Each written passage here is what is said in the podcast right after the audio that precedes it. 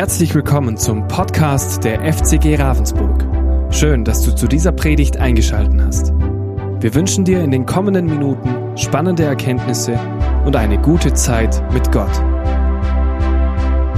Heute geht es um das Thema Nächstenliebe.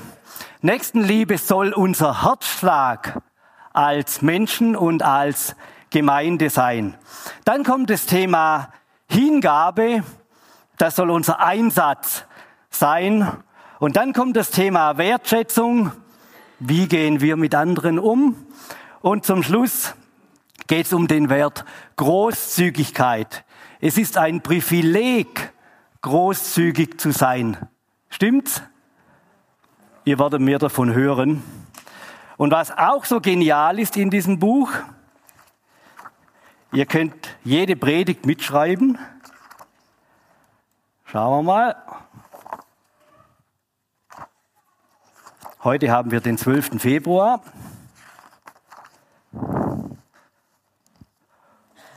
Guck, das ist eine Rubrik drin, das ist mir wichtig geworden. Jetzt schreibt das halt so auf oder im schlimmsten Fall merkt ihr es euch und tragt es nach heute Mittag.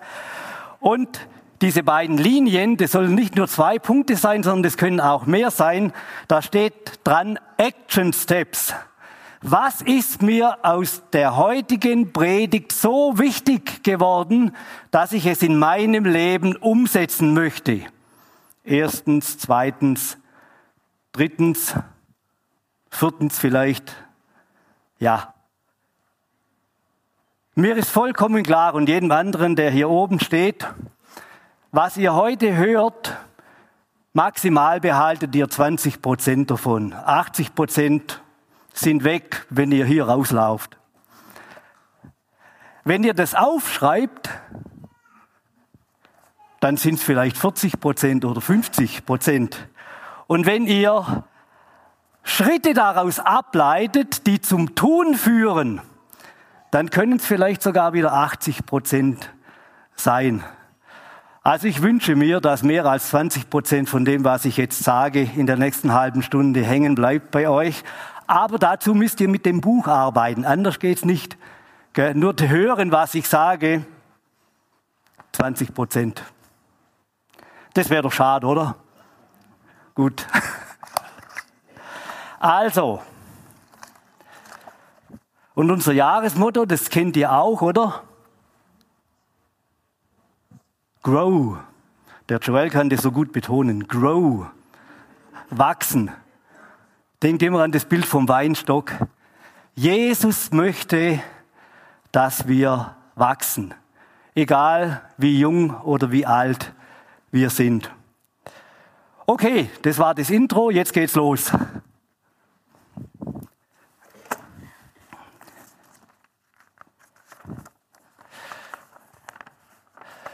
Als Jesus so auf der Erde war, hat es ja immer wieder so Diskussionen gegeben, so Menschenaufläufe. Äh, die Pharisäer waren meistens dabei, die waren ganz nah am Volk. Die Schriftgelehrten waren auch immer dabei. Dann die Sadduzäer, Essener, Zeloten und alle möglichen äh, Leute waren bei diesen Diskussionen dabei. Und oft ging so eine Diskussion so los, was muss ich tun, um ewiges Leben zu bekommen. Und das lesen wir auch dreimal in den Evangelium, in den Evangelien. Lena, mach mal die erste Folie, bitte. Meister, welches ist das wichtigste Gebot im Gesetz von Mose? Und Jesus antwortete, du sollst den Herrn, deinen Gott, lieben von ganzem Herzen, mit deiner ganzen Seele und mit all deinen Gedanken. Mit deiner ganzen Seele, mit allem, mit allem, was mich ausmacht, mit allen meinen Emotionen und mit allen meinen Gedanken kann man auch sagen, mit all meiner Kraft, alles, was ich habe, alles, was ich investieren kann, mit so soll ich Gott lieben. Das ist das erste und wichtigste Gebot, sagt Jesus. Und jetzt kommt das zweite. Ein weiteres ist genauso wichtig, liebe deinen Nächsten wie dich selbst. Und jetzt sagt Jesus, und alle anderen Gebote und alle Forderungen der Propheten gründen sich auf diese beiden Gebote. Kannst gerade mal so stehen lassen. Und wie viel Gebote haben wir in dem Gesetz Mose?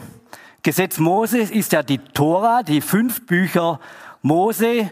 Und es sind 630 Gebote da drin. Und aufgeschlüsselt sind es 248 Gebote und 365 Verbote. Und für die Juden ist das Gesetz Mose der Grundpfeiler des Glaubens an Gott. Und jetzt kommt Jesus daher und sagt, aus allen diesen 613 Gebote gibt es zwei, die ganz, die wichtiger sind als alle anderen, die sogar so wichtig sind, dass alle anderen auf diesen beiden Geboten drauf gründen.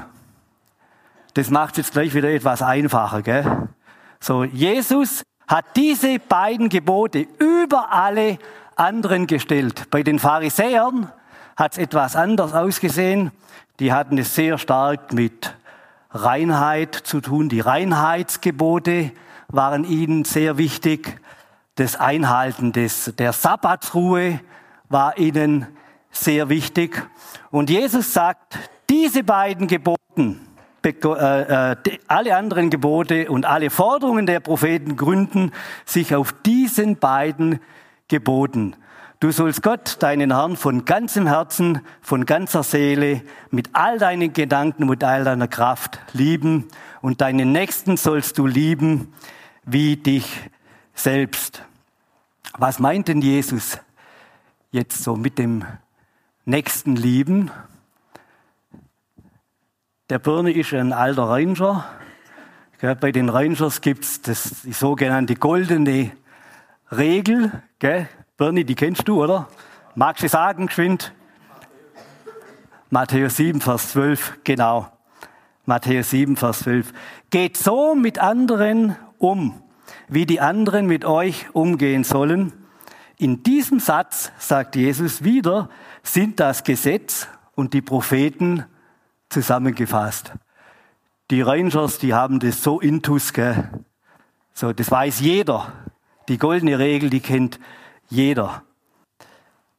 Und dann geht Jesus sogar noch weiter mit dem nächsten Lieben, nämlich das lesen wir im Lukas-Evangelium. Da geht es um die Feindesliebe. Tut denen Gutes, die euch hassen. Das schauen wir uns mal geschwind an. Brauchst nicht an die Wand werfen. Schlagen wir auf Lukas 6.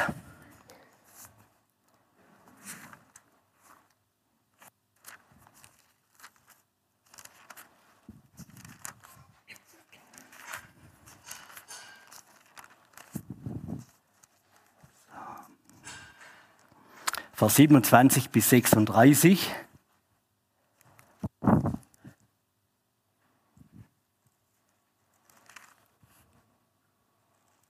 Doch wenn ihr bereit seid, wirklich zu hören, dann sage ich euch, liebt eure Feinde. Tut denen Gutes, die euch hassen. Ganz schön tough, gell? Betet für das Glück derer, die euch verfluchen. Betet für die, die euch verletzen. Wenn jemand dich auf die eine Wange schlägt, dann halte ihm auch die andere hin. Gar nicht so einfach, gell? Wenn jemand deinen Mantel will, biete ihm auch dein Hemd an. Wer dich bittet, dem gib, was du hast. Und wenn dir etwas weggenommen wird, versuche nicht, es wieder zu bekommen. Behandle andere so, wie du von ihnen behandelt werden möchtest. Glaubt doch nicht, ihr hättet dafür Anerkennung verdient, dass ihr die liebt, die euch auch lieben. Das tun sogar die Sünder. Und wenn ihr nur denen Gutes erweist, die euch Gutes tun, was ist daran so bemerkenswert, so anerkennenswert? Selbst Sünder verhalten sich so. Oder wenn ihr nur denen Geld leiht, die es euch zurückzahlen, können. Was ist daran außergewöhnlich? Selbst Sünder leihen ihresgleichen Geld in der Hoffnung, die volle Summe zurückzuerhalten. Liebt eure Feinde, erweist ihnen Gutes, leiht ihnen Geld und macht euch keine Sorgen, weil sie es euch vielleicht nicht wiedergeben können oder werden. Dann wird euer Lohn im Himmel groß sein und ihr handelt wirklich wie die Kinder des Allerhöchsten. Denn er erweist auch den Undankbaren und den Bösen Gutes. Ihr sollt gütig sein, wie euer Vater gütig ist. Also das kannst du jetzt als Action-Step aufschreiben, gell? kannst nachher kommen.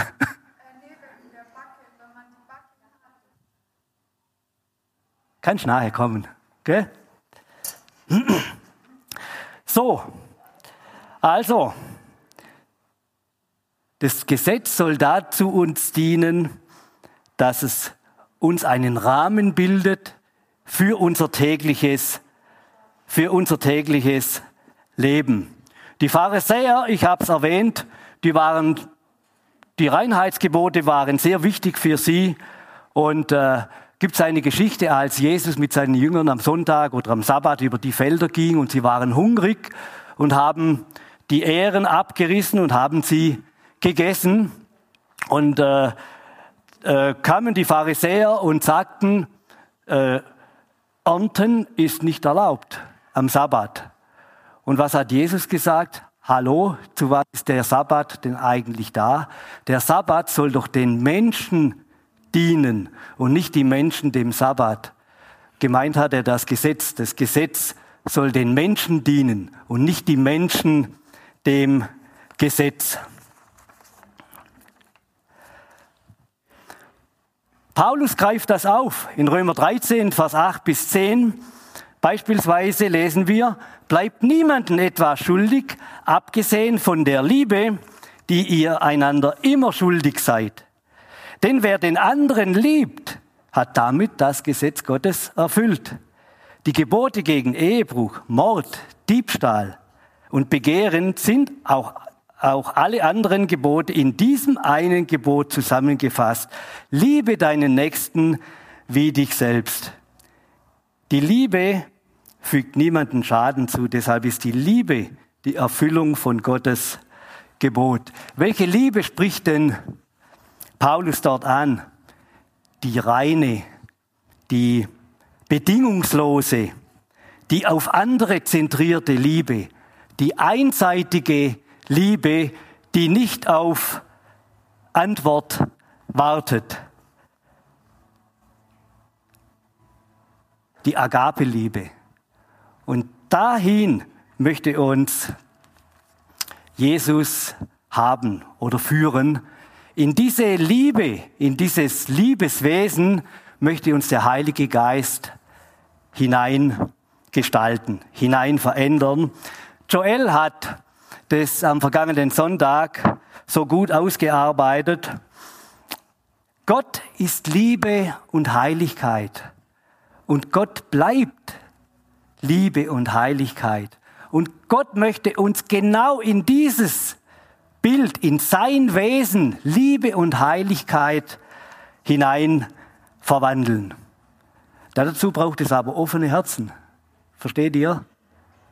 Das geschieht nicht, das ist kein einseitiger Akt. Dazu müssen wir uns öffnen. Mach mal die Bibelstelle hin, bitte, aus dem ersten, Johannes äh, ersten Johannesbrief. Johannes, als er diesen Brief geschrieben hat, war so ein älterer Mann, satt mit Lebenserfahrung, so 85, 90 nach Christus, also so circa 55 Jahre nach dem Tod. Er war der letzte, er war der letzte lebende Apostel. Und hier lesen wir, wir haben erkannt, dass Gott uns liebt und wir haben dieser Liebe unser ganzes Vertrauen geschenkt. Gott ist Liebe und wer sich von der Liebe bestimmen lässt, lebt in Gott und Gott lebt in ihm. Gott in uns in unseren Herzen Und wir leben in Gott. Das ist wie so ein Mantel, den du anziehst, den Mantel der Liebe Gottes. Du bist vollkommen, vollkommen durchdrängt von der Liebe Gottes. Das ist Gottes Ziel mit uns. Gott in uns, der uns in sein Wesen hineingestalten möchte und Gott aus, um, äh, aus uns herum, um uns herum. so. ja. Und diese Liebe, wir wissen, wie es in unserer Gesellschaft zugeht, das erleben wir ja tagtäglich. Diese Liebe überwindet alles. Alles. Und hier sitzen ein paar hundert Weltveränderer. Glaubst du das? Wisst ihr, jede Woche einmal mindestens höre ich, ja, ja, das sind die Probleme und die Herausforderungen des täglichen Lebens. Aber was soll ich da ändern können? Und ich sage dir, du kannst die Welt verändern. Ich verändere die Welt jeden Tag.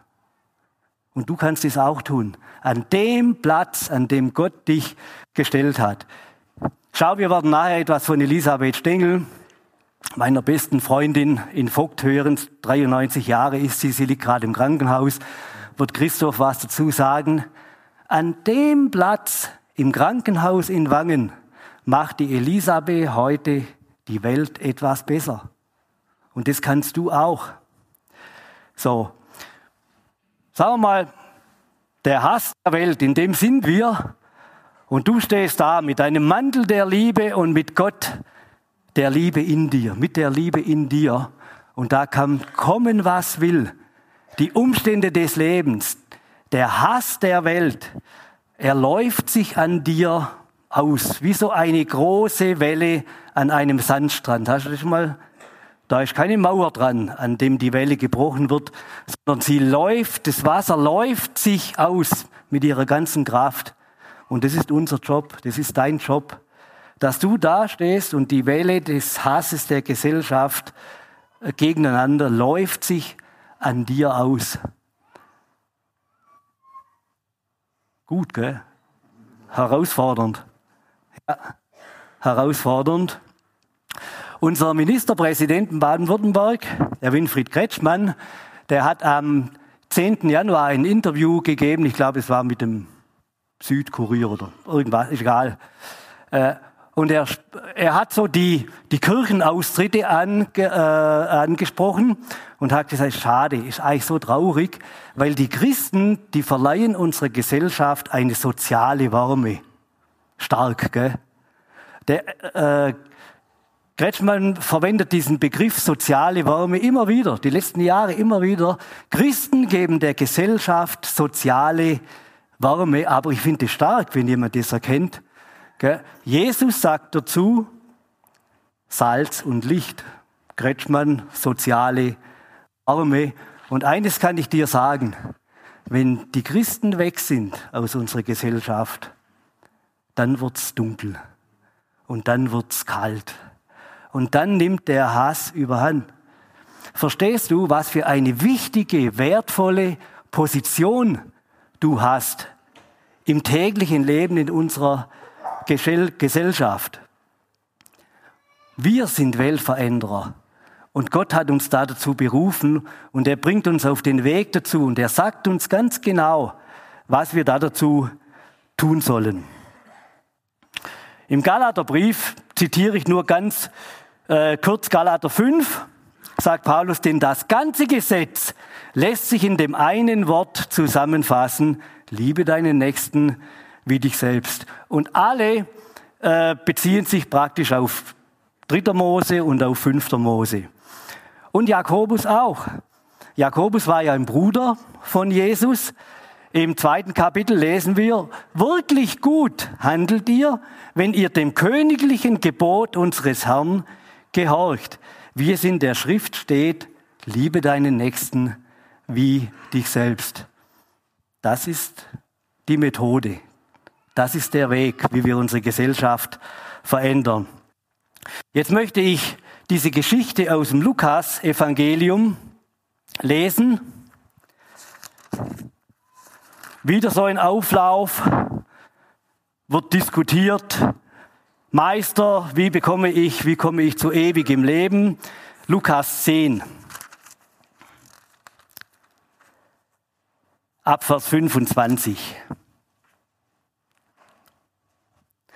Ein Mann, der sich im Gesetz Mose besonders gut auskannte, stand, äh, stand eines Tages auf, um Jesus mit folgender Frage auf die Probe zu stellen.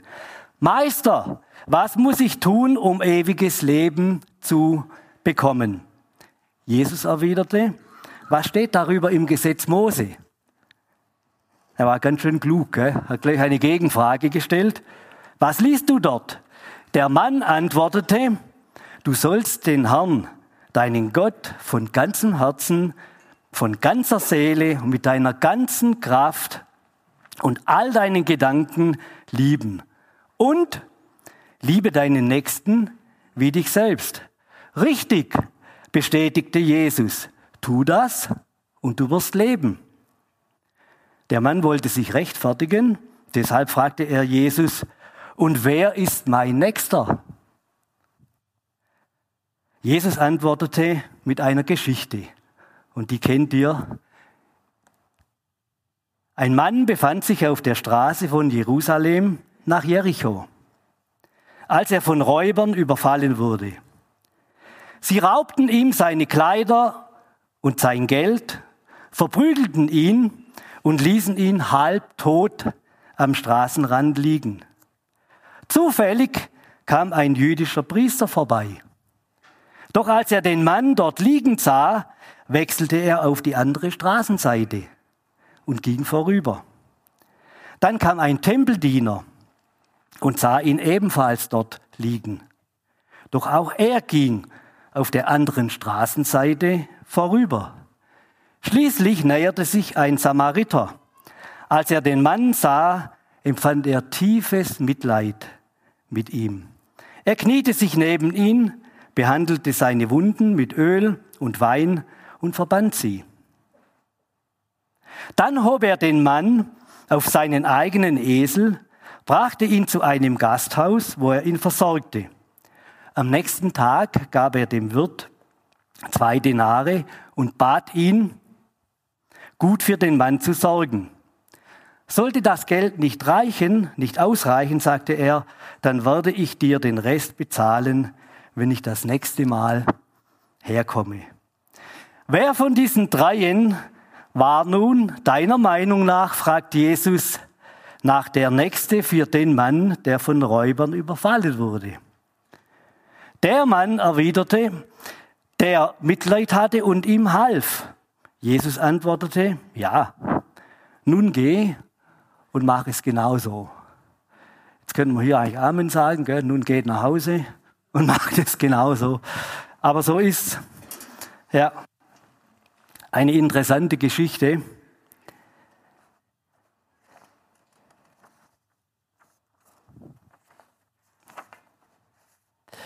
Wir wissen, dass die Beziehung zwischen den Juden und Samaritanern, dass die keine gute war.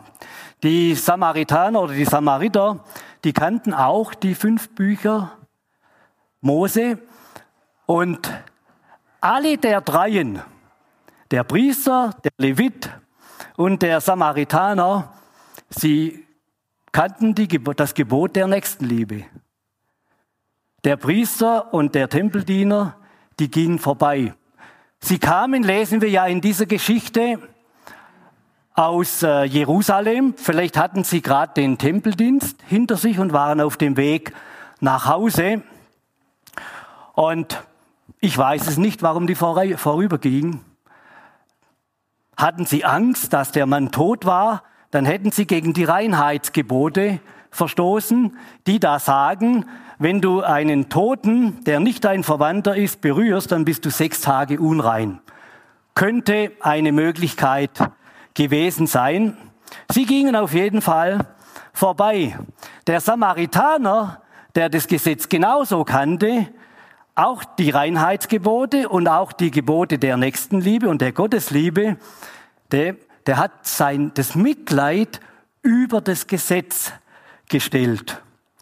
Und, ähm, ja, und hat sich um den gekümmert. Die Juden und Samaritaner, das wollte ich noch zu Ende sagen, äh, für die, äh, für, ähm, für, jetzt muss ich lesen. Äh, für die Juden galten die Samaritaner als Irrgläubige. Sie und ihr Land wurden von den Frommen verachtet und gemieden.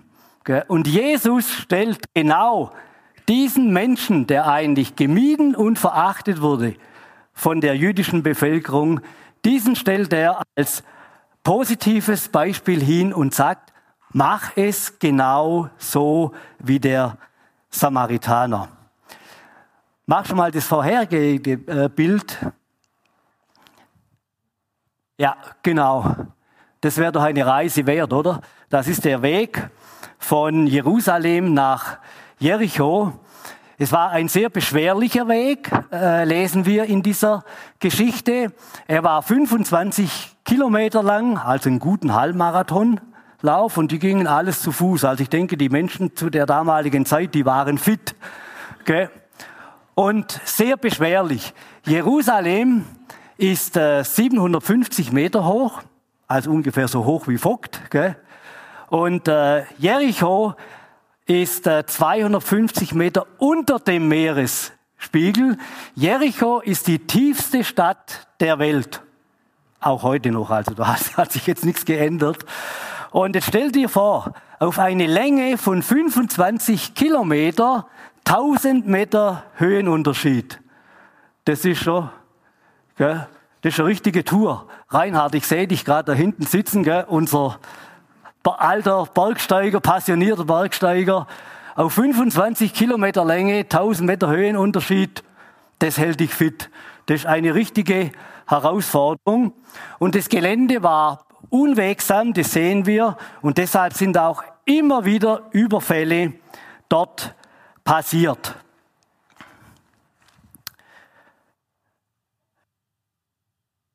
Das Bild von dem Samariter wieder reinmachen, bitte. Genau, das lassen wir jetzt mal eine Weile stehen. Ich habe mir dann so überlegt, auch die Frage dieses Mannes an Jesus, wer ist denn mein Nächster? Und diese Überlegung, die dürfen wir uns auch anstellen. Ist es die Kassiererin im Supermarkt, die mir aus Versehen 50 Euro zu viel rausgibt? und du kassierst das ein und sagst, selber schuld ist doch ihr Job, sie soll aufpassen auf ihr Geld. Ist es die Bedienung im Restaurant, wo du viel Geld liegen lässt, die kaum rund kommt, weil so viele Gäste da sind und so viel Betrieb und du wirst so langsam ungehalten, weil dein Essen nicht kommt und du hast doch Hunger und so weiter und so fort? Ist es der Mann an der Tankstelle, der in den Mülleimern rumgrustelt und nach leeren Pfandflaschen sucht? Was machst du mit dem? Oder in einer so einer Situation? Ist es die Nachtschwester im Krankenhaus, die alleine eine ganze Station versorgen muss? Möchte dir eine Geschichte erzählen aus meinem Leben. Das ist schon ein paar Jahre her, 2011 als meine Mutter gestorben ist, war sie auch vorher, ein paar Monate vorher im Krankenhaus. Und ich bin dahin, habe einen Besuch gemacht und habe gedacht, ja, okay, also zum Abendessen bist du dann wieder zurück. Und meine Mutter hatte so Schmerzen. Und ich habe dann geklingelt, ja, ich komme gleich vorbei, ich habe hier noch ein paar andere Patienten zu versorgen. Und dann wieder geklingelt und wieder geklingelt. Und ich war allein mit meiner Mutter, ich wusste nicht, was ich tun sollte. So, und so ging das die ganze Nacht. Das war dann kurz vor Mitternacht, habe ich gedacht, jetzt, hole ich einen Kaffee für meine Mutter. Ich weiß nicht warum. Wir haben gebetet, wir haben alles getan. Die Schmerzen haben nicht nachgelassen und es kam keine Krankenschwester. Irgendwann um halb eins bin ich dann, äh, kam sie aufgelöst, völlig fertig.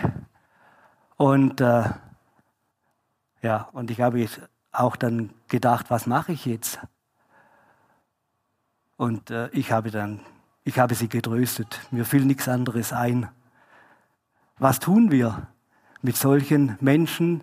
Wie gehen wir mit ihnen um? Wir werden es in zwei Wochen hören, das Thema Umgang miteinander.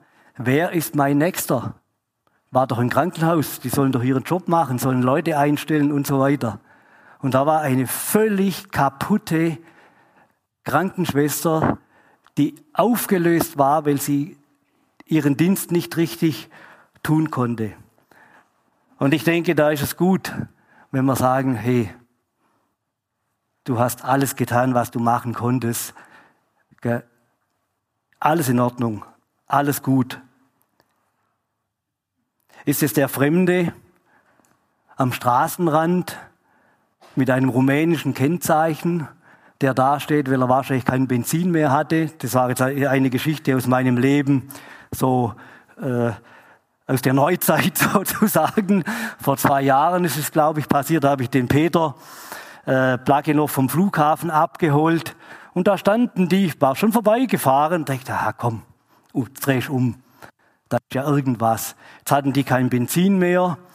Äh, die standen da, konnten kaum Deutsch. Und äh, ich hatte natürlich auch keinen Benzinkanister dabei. Moderne Autos haben keinen Benzinkanister oder keinen Reservekanister mehr. Also was mache ich jetzt? Also komm, ich fahre voraus, ihr fahrt mir hinterdrein nach Memmingen in eine Tankstelle. Und äh, dann haben sie mir irgendwas erzählt, sie wollen nach Hamburg und was weiß ich. Irgendeiner hatte dann ein Kreuz rumhängen, wahrscheinlich hat er das absichtlich hingehängt, um Mitleid zu äh, erwirken. Ich weiß es nicht. Und dann waren wir an der Tankstelle und äh, hat irgendwas gefaselt, dass er nach Hamburg möchte zu einem Bruder und der, um Gottes Willen mit dieser Rostlaube. Äh, dann habe ich ihm noch Wasser gekauft und irgendetwas zum äh, knabbern und dann habe ich sie losgeschickt. Die Geschichte habe ich dann dem Peter erzählt, als wir uns getroffen haben und er hat das gedacht, das gesagt, was wir jetzt alle denken. Klar, die haben es darauf angelegt. Wollten dich wahrscheinlich äh, halt Geld und irgendwie wollten halt Mitleid erwecken. Du, ich habe gesagt, Peter, alles in Ordnung. Ich weiß es nicht, wahrscheinlich war es so, aber auf jeden Fall, mir geht's richtig gut in dieser Situation. Wer ist mein Nächster? Finde ich auch interessant, was Jesus da äh, gesagt hat über die Feindesliebe. Gell? Ist interessant. Ja, so. Ist es vielleicht der Kollege, der eine völlig konträre Meinung zu deiner hat, was das Thema Corona anbetrifft? Ja, gell? Oder Russland, Ukraine. Wisst ihr, wir haben eine Firma in Russland und ich möchte die Leute nicht entlassen. Ja, wir tun alles, was das, äh, was das Gesetz und die Sanktionslisten verlangen von uns. Aber wisst ihr, um was es am Schluss geht? Um die Menschen. Nicht um EU, nicht um NATO, nicht um äh, irgendwelche Sanktionslisten. Am Schluss geht es um Menschen. Wer ist mein Nächster? Ist es der, der zu Russland, Ukraine eine völlig andere Meinung hat wie ich? Wie gehe ich mit, äh, mit diesen Menschen um? Bin ich persönlich von dem Leid der Menschen um mich herum, bin ich persönlich betroffen, fühle ich mich angesprochen? Oder rufe ich nach dem Staat und sage, hey, da muss was gemacht werden? Was machst du mit der Gasprämie, die du vielleicht nicht brauchst, die du bekommen hast, äh, und schenkst du sie irgendjemand, der vielleicht wirklich in Not ist? Wer ist mein Nächster? Fühle ich mich persönlich zuständig oder rufe ich nach dem Staat? So, das ist jetzt so die menschliche Spur, die ich heute Morgen legen wollte. Action Step. Wer ist mein Nächster? Kannst aufschreiben vielleicht, wenn es dich betrifft oder wenn du denkst, da müsstest du was ändern in deinem Leben. Jetzt möchte ich die Spur vom Himmel zu uns herunter, die göttliche Spur legen und möchte dieses Bild des äh, Samariters oder die, die Geschichte, äh, möchte sie mal interpretieren. Wer sind die Räuber? Jetzt darfst du dich ausnahmsweise mal als Opfer fühlen. Gell? Wer sind die Räuber? Das sind Menschen, die mir wehgetan haben in meinem Leben. Das sind Menschen, die mich betrogen haben. Das sind Menschen, die mein Vertrauen äh, missbraucht haben. Menschen, die mich verletzt haben. Menschen, die mich ausgenutzt haben. Menschen vielleicht, die mich mit Worten so geschlagen habe, dass ich nicht mehr aufstehen kann. Das sind die Räuber, über die wir hier reden. Menschen, die mich in meiner Not einfach liegen gelassen haben und weitergegangen sind. Das Opfer bin ich. Wir wissen, wir sind ja so gerne in der Opferrolle. Gell? Wir sollten mehr uns nachdenken und überlegen, wo wir Täter sind. Aber in dem Fall darfst du Opfer sein, weil es uns ja genauso geht. Ich bin das Opfer. Und wer ist denn der Samariter, der da gekommen ist und nicht vorbeigelaufen ist? Dem Wesen nach, was wir alles gehört haben, kann das nur Jesus sein. Wenn Menschen mich liegen lassen, wenn Menschen mich missbrauchen, wenn Menschen mich mit Worten totschlagen oder halb totschlagen, dann ist einer da, und das wissen wir, und es ist Jesus Christus. Der lässt uns niemals liegen. Er hält an, er kümmert sich um mich, er hat kein Problem mit Sabbatruhe und Reinheitsgeboten, weil er mich liebt. Und er kümmert sich um mich, er hebt mich auf, er verbindet meine Wunden, er bringt mich zur Herberge. Und wer ist denn jetzt die Herberge? Kannst vielleicht auch ein Action, Action Step. Der Joel soll es dann auf richtig Englisch mal sagen, gell? oder betonen, Action Step. Also tun draus machen. Wer ist denn die Herberge? Er hat den Verletzten auf seinen Esel geladen und zur Herberge gebracht. Sehr gut. Unsere Kirche, unsere Gemeinde sollte eigentlich so eine Herberge sein, oder? Wo Menschen gesund werden. Wie sieht's aus mit deinem Haus? Ist dein Haus ein Ort, an dem Menschen gesund werden? Dazu musst du natürlich die Tür öffnen und Menschen hereinlassen. Ha! Unsere Connect-Gruppen, unsere Hauskreise, Kleingruppen, das könnte doch eine gute Herberge sein, oder? Wo Menschen gesund werden, Menschen, die geschlagen wurden, gesund werden. Bernie und ich weiß einen Ort, den kenne ich schon lange. Die Royal Rangers sind ein Ort in Ravensburg schon 35 Jahre, wo Menschen, an dem Menschen gesund werden. Aber das stimmt, gell? Den Rangers in Ravensburg einen Applaus geben.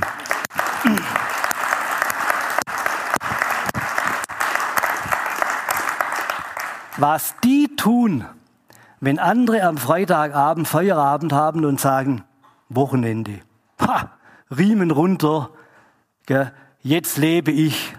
Und die Rangers in Ravensburg seit 36, 37 Jahren jetzt, die machen ihren Dienst, die scharen die Kinder um sich herum. Eine Herberge, ein Ort, an dem Menschen, die geschlagen sind, denen es nicht gut geht, gesund werden. Was könnte denn noch so eine Herberge sein? Meine Firma, genau, also nicht meine Firma, meine Firma auch, aber unsere Arbeitsstätten. Was passiert an unseren Arbeitsstätten? Werden Menschen da gesund? So sollte es sein. Gell? Ich kenne leider sehr oft treffe ich Menschen, die sagen, ich halte es nicht mehr aus ich gehe kaputt. Da muss man sich schämen als Arbeitgeber oder als Unternehmer dafür, für, seine, für solche Kollegen. Aber es gibt auch andere. Gell? Aber äh, unsere Firmen, unsere Unternehmen, das sollten Orte sein, Herbergen sein, wo Menschen gesunden können. Ja. Und Jesus hat für mich bezahlt. Er hat dem Wirt zwei Denare gegeben und hat gesagt, hast du Geld?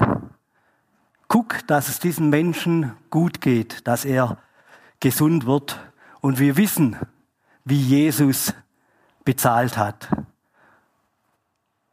Unsere Vergehen, unsere Verfehlungen, unsere Sünden, nämlich mit seinem Leben. Nicht mit ein paar Denaren, auch nicht mit ein paar Euro, mit seinem Leben. Er hat sein Leben für uns gegeben. Wir haben schon ein paar Mal gehört, aber wir müssen es eigentlich jeden Tag hören, jeden Sonntag hören. Jesus hat bezahlt für uns. Und jetzt kommt das Geniale. Und er kommt wieder. Gell? So wie der Samariter. Hey, gell? so. Und er kommt wieder und schaut nach dem Rechten. Er schaut, wie es mir mittlerweile geht. Aber wisst ihr, auf was er auch schaut? Was ich aus seinem Gebot der Nächstenliebe gemacht habe. Auf das schaut er auch. Und wir lesen das im, äh, äh, im Johannesevangelium Kapitel 25. Und da schauen wir mal rein. Du kannst das, die letzte Folie dran machen, Lena. So, das ist der Schluss. Aber ich möchte euch die ganze Geschichte lesen. Das fasst es zusammen.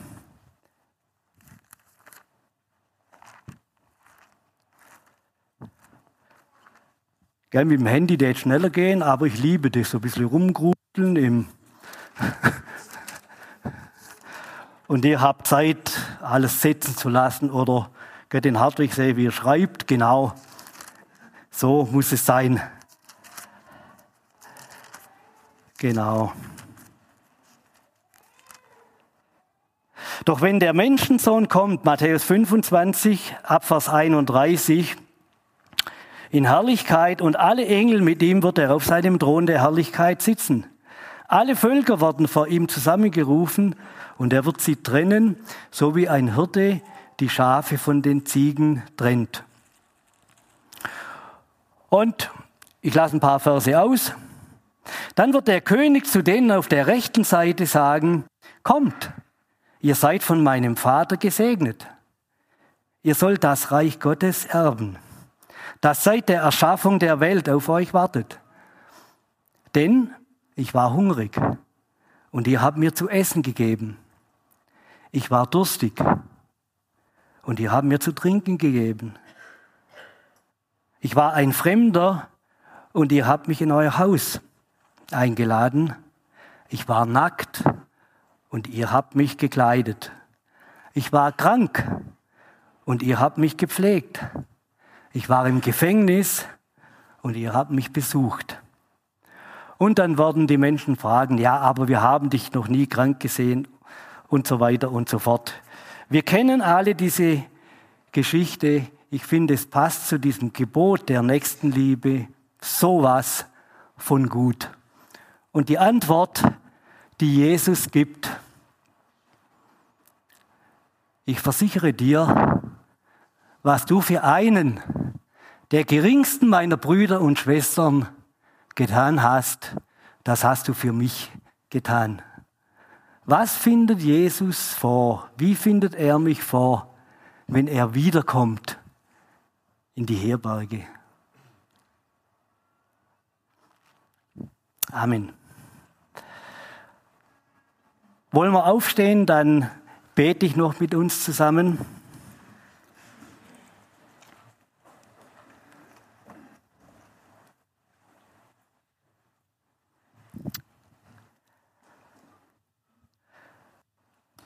Jesus, ich danke dir so sehr. Wir haben es von Peter gehört aus dem Johannesevangelium. So sehr hast du die Welt geliebt, Gott, dass du Jesus, deinen einzigen Sohn, gegeben hast, auf dass wir heil werden. Und Jesus, du fragst uns heute Morgen, möchtest du dein Herz öffnen für mich, dass diese, meine göttliche Liebe, in dich hineinkommt, dass ich Wohnung nehmen kann in dir. Und wenn du heute Morgen sagst, oh Jesus, ja, ich will. Ich spüre, dass du an meiner Herzenstür stehst und ich möchte mein Herz öffnen, dass du mit deiner Liebe in mein Leben hineinkommst, dann darfst du Ja dazu sagen, du darfst auch deine Hand heben. Ich werde nachher noch für uns beten. Wenn du das möchtest, dann öffne ihm dein Herz heute Morgen. Wer möchte Ja sagen zu diesem Jesus? Wer möchte das tun?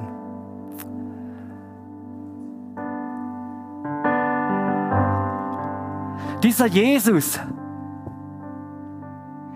er zeigt mir, wenn er in uns wohnt, Räume, wo sich unglaublich Müll angesammelt hat. Weißt du? Und es ist kein Wertmüll, nein, beileibe nicht. Es ist vielleicht sogar Giftmüll. Und Jesus sagt dir, hey, ich zeige dir diese Stellen, aber du musst den Müll nehmen und du musst ihn herausbringen aus seiner Wohnung, aber du darfst diesen Müll mir bringen. Und ich nehme ihn und ich werde ihn an der tiefsten Stelle des Meeres versenken. Ungefähr 13 Kilometer tief, ich weiß es nicht genau. Wo kein Mensch jemals wieder hinkommt oder jemals hinkommt. Deine Sünden, deine Verfehlungen, die sind ein für allemal an der tiefsten Stelle des Meeres versenkt, unerreichbar. Rausbringen müssen wir den Müll. Entsorgen tut ihn Jesus. Jesus, und da danke ich dir so dafür. Und Jesus sagt dir, ich möchte dich in mein Leben, in mein Wesen, in meine Identität, in meine Persönlichkeit hineinformen. Hast du den Mut, Ja zu sagen und sagen, ja Jesus, mach du. Dann kannst du auch jetzt deine Hand heben oder eine Entscheidung treffen. Und Jesus möchte, dass ich es ihm gleich tue. Das was er für mich gemacht habe, dass ich das an dem Nächsten, an meinem Nächsten ihm gleich tue. Und wenn du sagst, Jesus, ich habe deinen Auftrag gehört an mich, ich möchte so handeln, wie der Samariter gehandelt hat, wie du an mir gehandelt hast, dann kannst du auch eine Entscheidung treffen und kannst natürlich deine Hand hochhalten, wenn du möchtest. Jesus, ich möchte für all die Entscheidungen, die heute getroffen wurde, ich möchte sie in deinem Namen versiegeln. Danke, dass du so ein liebender, so ein großzügiger, so ein barmherziger Gott bist. Verschwenderische Liebe, Liebe in Person. Und dass du so gute, so wertvolle Gedanken über jeden einzelnen von uns hast.